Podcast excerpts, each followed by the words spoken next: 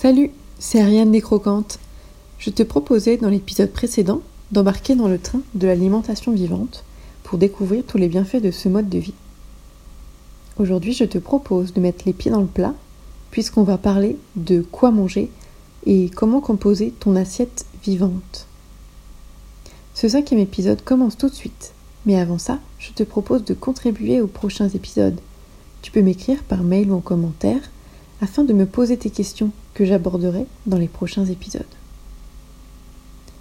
Alors, qu'est-ce qu'on mange aujourd'hui? Je vais te dire exactement ce que tu peux manger, que mettre dans ton assiette végétale et crue. Je vais te dire ce qui est bon pour toi. Eh bien non, ça ne se passe pas comme ça, malheureusement. C'est vrai qu'on apprécie souvent d'être guidé, qu'on nous donne des recettes, au sens large qu'on nous fasse un joli tableau avec tout ce qu'on doit manger pendant une semaine. On aime bien aussi les vidéos ou les photos sur les réseaux sociaux où les gens nous montrent ce qu'ils ont mangé dans une journée. Mais dans le corps, ça ne fonctionne pas comme ça. Il y a quelques principes qui peuvent t'aider et on va en parler. Mais personne ne peut savoir, à part toi, ce que tu peux manger. Personne ne peut te faire de planning de menu, ni même toi ton assiette n'est pas nécessairement celle des autres. On n'est pas obligé de manger tous pareil en même temps.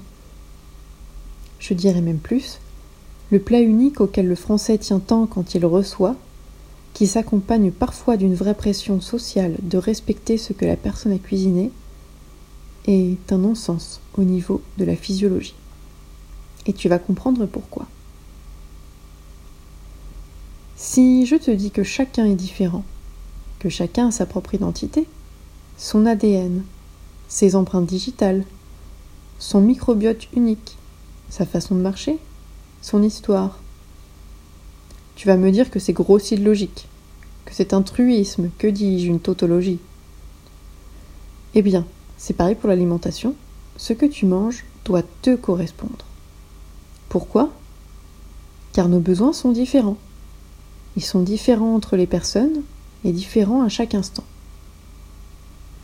Mais comment savoir ce que je dois manger? Comment connaître mes besoins? En faisant une prise de sang? Eh bien non. Est-ce que tu t'imagines brancher en permanence sur un analyseur sanguin qui te délivre un cachet adapté à l'instant T? Non, c'est bien plus simple que ça, car la nature est bien faite, et tous les processus de la nature ont un sens et un but. L'instinct. C'est cette envie, là, maintenant, de croquer dans un concombre. Attention, on parle d'aliments physiologiques, crus et bruts. Bien sûr, pas de chips, de chocolat ou même de noix de cajou qui sont rarement crus. Et bien sûr, on parle aussi de manger quand on a faim, pas pour assouvir un vide ou une anxiété. Si tu sais l'écouter, ton corps te parle. Qui n'a pas vu un enfant croquer dans un citron, raffoler de cerises ou quémander du melon? Les enfants, souvent, jusqu'à un certain point, sont encore reliés à leur instinct. En grandissant, la société finit par les formater, comme nous le sommes aujourd'hui. Menus en cantine, heures de repas fixes, publicités incessantes, commerce alimentaire ouvert en permanence, Pourtant, il est possible et assez aisé de retrouver une connexion à ses besoins, en écoutant tout simplement ses sens. Envie forte, mais aussi odeur, et bien sûr goût. Et quand on n'a plus besoin de cet aliment, il y a des phénomènes d'arrêt, comme l'ananas qui pique la bouche. Dominique Guyot parle d'alimentation sensorielle.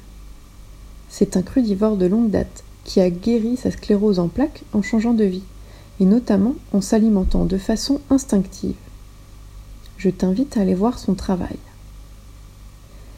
Écouter ses besoins, c'est aussi manger juste, puisqu'on ne risque pas de surmanger, alors qu'au contraire, on a tendance à chercher à se remplir quand les besoins n'ont tout simplement pas été assouvis. Et ces besoins changent en permanence, en fonction de ton quotidien.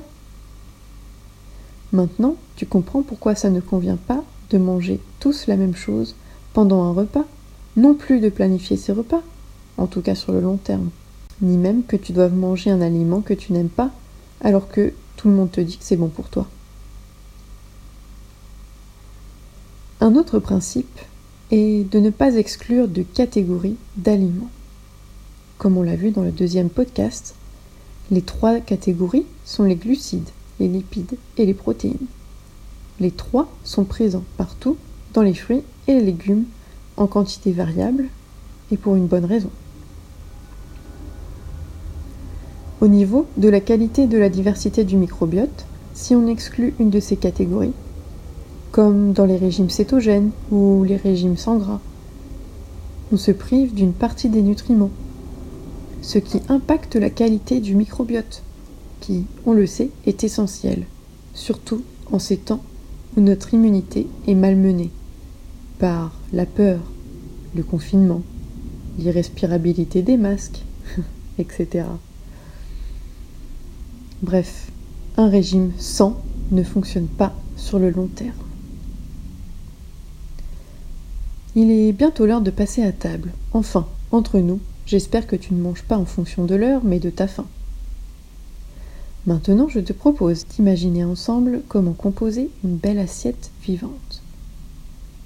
Comme suggéré dans le premier épisode, tu peux consommer des fruits au début du repas à volonté, qui sont, d'après moi, la base alimentaire.